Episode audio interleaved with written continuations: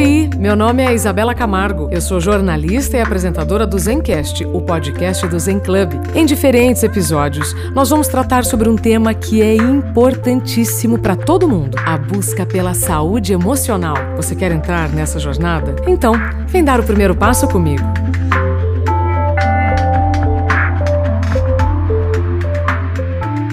Olá, no Zencast, o podcast do Zen Club de hoje, nós vamos conversar com a psicóloga Pamela Magalhães. Pamela, muito Querida, obrigada por nos receber no seu consultório delícia. lindo e colorido. Que delícia. Como a vida tem que ser. Para você que está nos ouvindo, saiba que nós estamos numa sala muito aconchegante. Agora, se você puder dar uma olhadinha então pro seu vídeo, você vai entender qual é a figura dessa psicóloga. Ah, que bom. especialista em relacionamentos e acho que essa descrição é super importante, até porque, Pamela, muitas pessoas têm uma ideia muito equivocada do profissional é, que vai nos ajudar a organizar as ideias.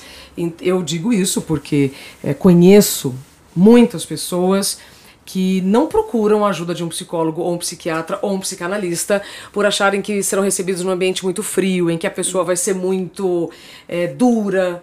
Não é o que eu tô vendo aqui. Não é a ideia, né, Isa? Eu, eu penso que se você procura uma ajuda, a primeira coisa que você quer é acolhimento. Então, uso muito da, da empatia, que eu acho que é a capacidade de se colocar no lugar do outro. Então, eu trato muitas pessoas como eu gostaria e muitas vezes eu bato o pé que eu quero ser tratado. Então, a ideia de entrar aqui, a Isa entrou na sala já falou: ai, que gostoso, falou que tem uns, uns quadros até parecidos. Super, me sentir em casa. Essa é a ideia. Quase já falei, Isa, vem cá, vou te atender também. Você não quer marcar horário comigo? Que delícia. Então, Pamela, vamos começar, né? Como você falou agora, vamos marcar um horário comigo. Este horário, esta uma hora que quem está nos ouvindo pode se permitir, ela é transformadora, não é? Dependendo do momento em que ela está vivendo. Ela é. Quero muito desmistificar qualquer pensamento negativo, estereotipado que você que está nos escutando, nos vendo, tem a respeito da psicoterapia. A ideia aqui é um encontro, é encontro seu com você mesmo e eu sou apenas uma facilitadora. É, o terapeuta é sempre uma ponte para que você consiga chegar em lugares que você precise, na possibilidade de se reerguer, se refazer. As pessoas costumam chegar e me procurar num momento de muita vulnerabilidade, é, fragmentadas, machucadas, despedaçadas, muitas vezes adoecidas ou então é, na intenção de uma prevenção, onde elas querem se compreender, se compreender um pouco mais. Então entendam esse espaço como algo muito positivo e que não é aqui que você vai, né, nessa uma hora que você vai ter o seu milagre, né? Esse milagre vai ser você mesmo, você que vai fazer essa mágica em si.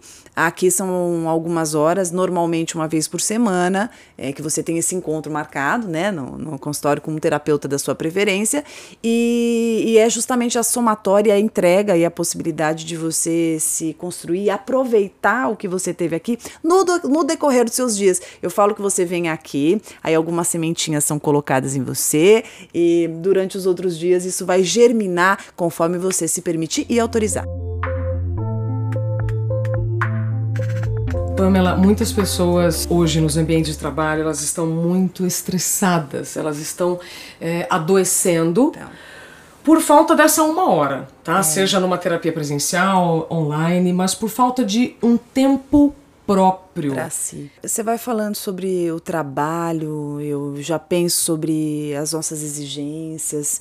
Acho que a gente está num mundo e numa fase né, contemporânea de muita autocobrança e que você tem que ser melhor, que você tem que ter isso, que você tem que ter aquilo, mundo capitalista que a gente vive. Então, eu falo que a atmosfera ela nos cobra muito. Né? E a gente tem a sensação de que para pertencer, que é tudo que a gente mais deseja, que é se sentir pertencendo, se sentir parte de tudo, de um grupo, né? É, você ser bem quisto com os amigos, no trabalho, na família. A gente fica no movimento de se cobrar, então eu tenho que estar melhor roupa, eu tenho que ter o melhor corpo, eu tenho que saber de tudo, eu tenho que estar informado. Então nisso você acaba entrando no piloto automático, numa loucura, né? Num movimento operacional ali infindável, e aí sobra muito pouco tempo para que você faça uma terapia, para que você faça de repente uma atividade, é, não porque tem que fazer, mas simplesmente porque te faz bem, porque você quer. Então acho que a terapia nesse, nesse sentido, ela muitas vezes fica de lado mesmo. Por que a gente esqueceu do nosso amor próprio?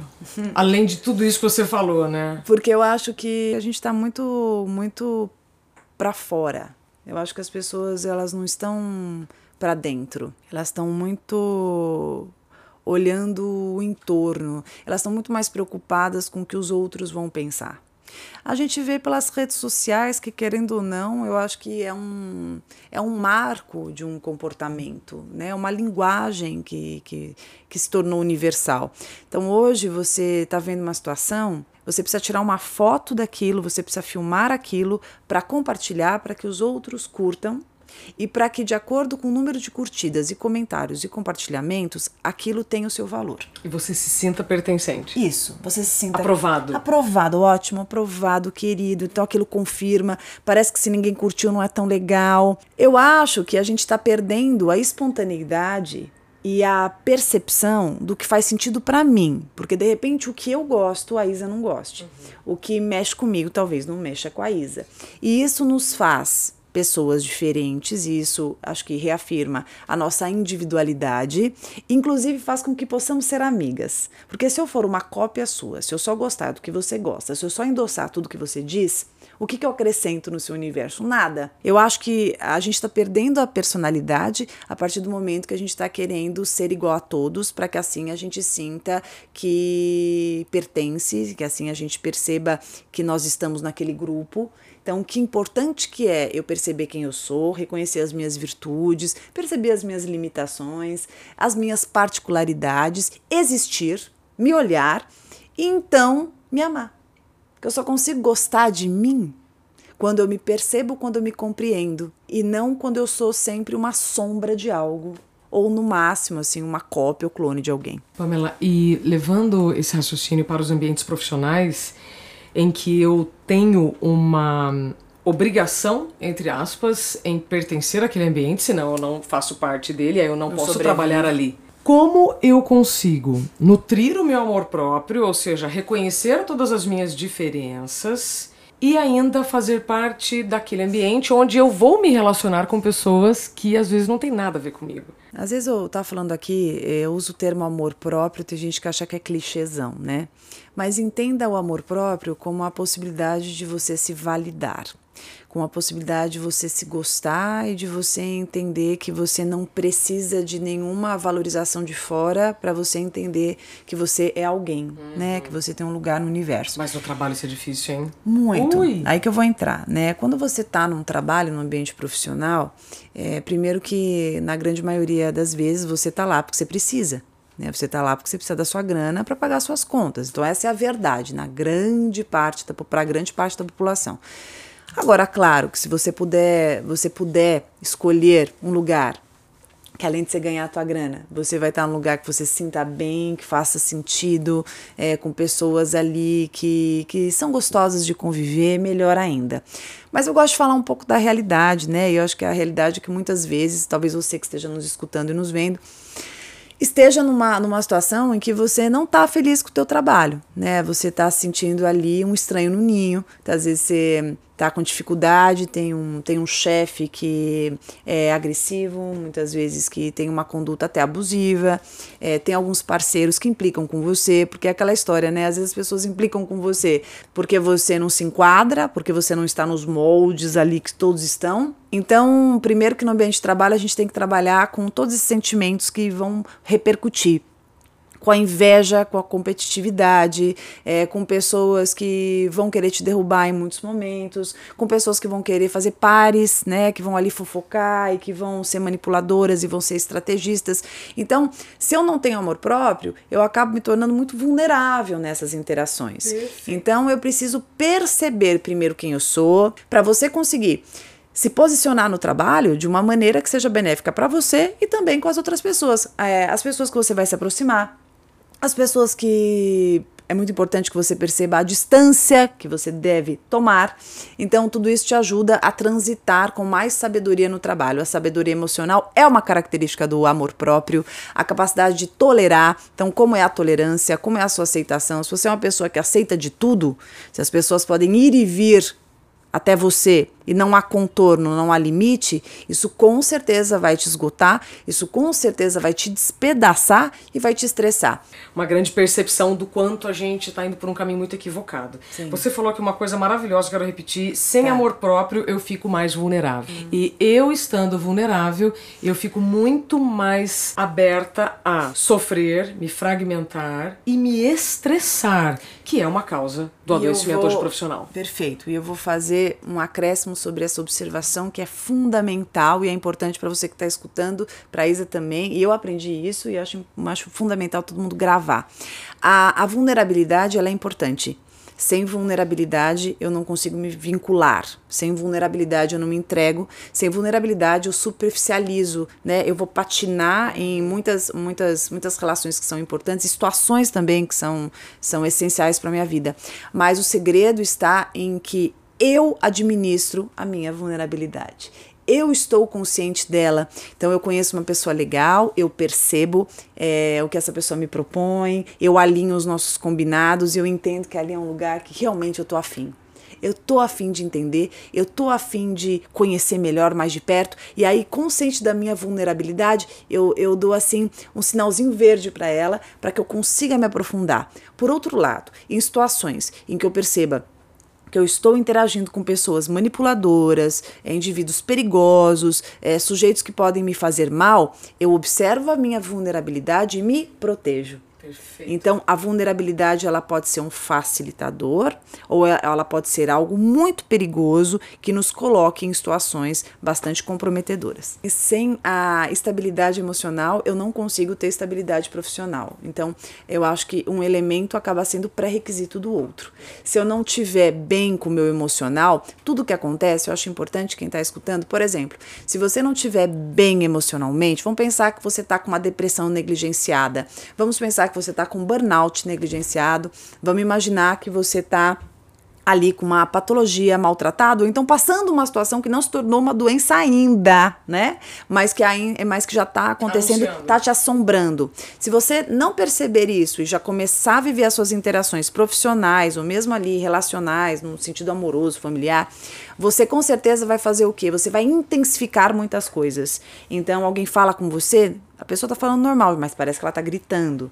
Alguém dá um feedback para você, você já acha que essa pessoa tá querendo o seu mal, que ela tá te agredindo. Tá Por quê? Né? Você tá inflamado. A tua percepção, ela vai hiperdimensionar tudo que acontecer. Então, se você não tiver estabilidade emocional, obviamente que você não consegue se dar bem no trabalho.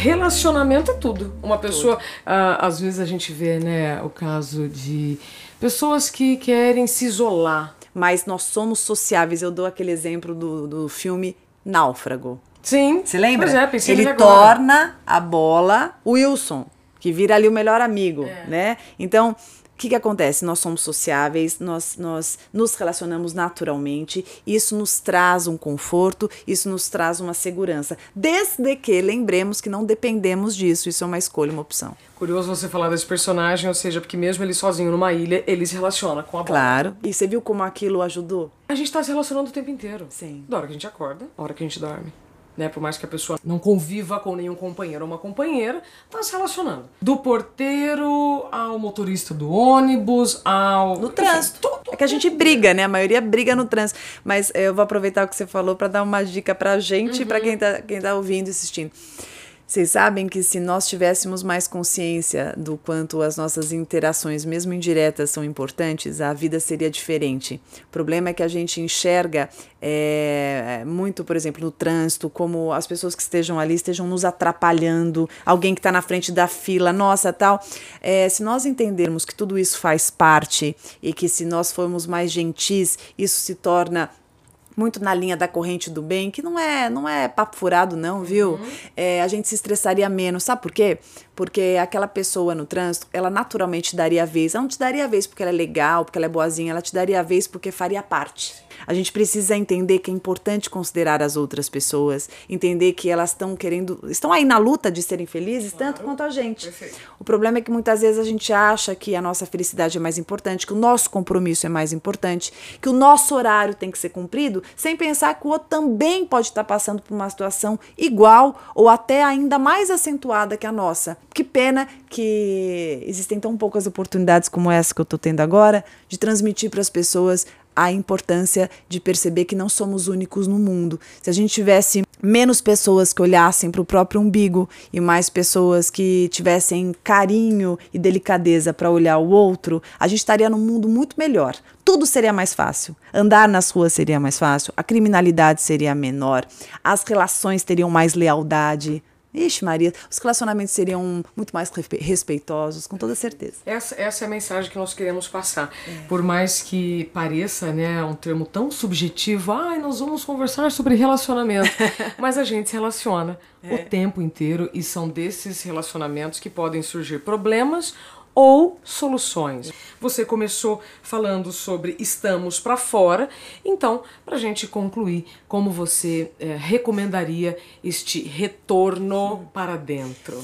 Eu, eu recomendaria e te daria uma dica muito importante que você não está sozinho quando você descobre que a sua companhia é a melhor do mundo para você.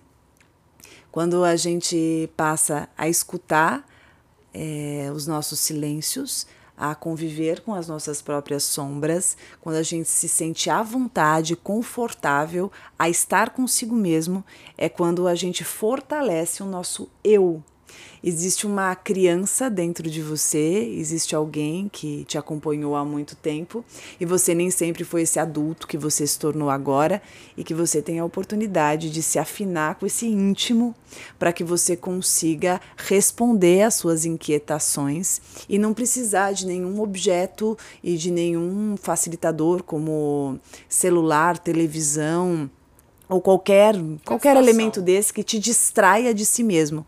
Você pode usá-los? Sim, mas não pela dificuldade de se escutar e não com medo de estar sozinho. E quando você verdadeiramente não, te, não tiver mais esse pavor de estar só com você, você estará com alguém por escolha, por vontade e será libertador, porque não haverá dependência. E esse livre-arbítrio, ele é imensuravelmente maravilhoso. Libertador mesmo.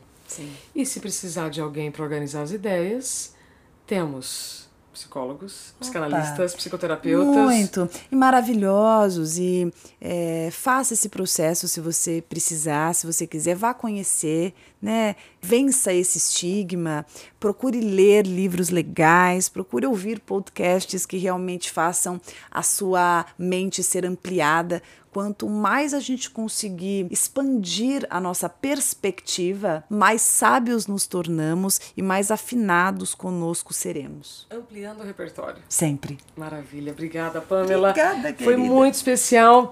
Se deixar, a gente vai ficar aqui por muitas horas falando sobre os relacionamentos e sobre essa convivência em sociedade que estamos todos né, neste processo evolutivo. Então, eu tenho certeza que toda a sua fala contribuiu muito para quem está nos assistindo, para quem está nos ouvindo, buscar então um caminho de volta. Isso, de volta para dentro.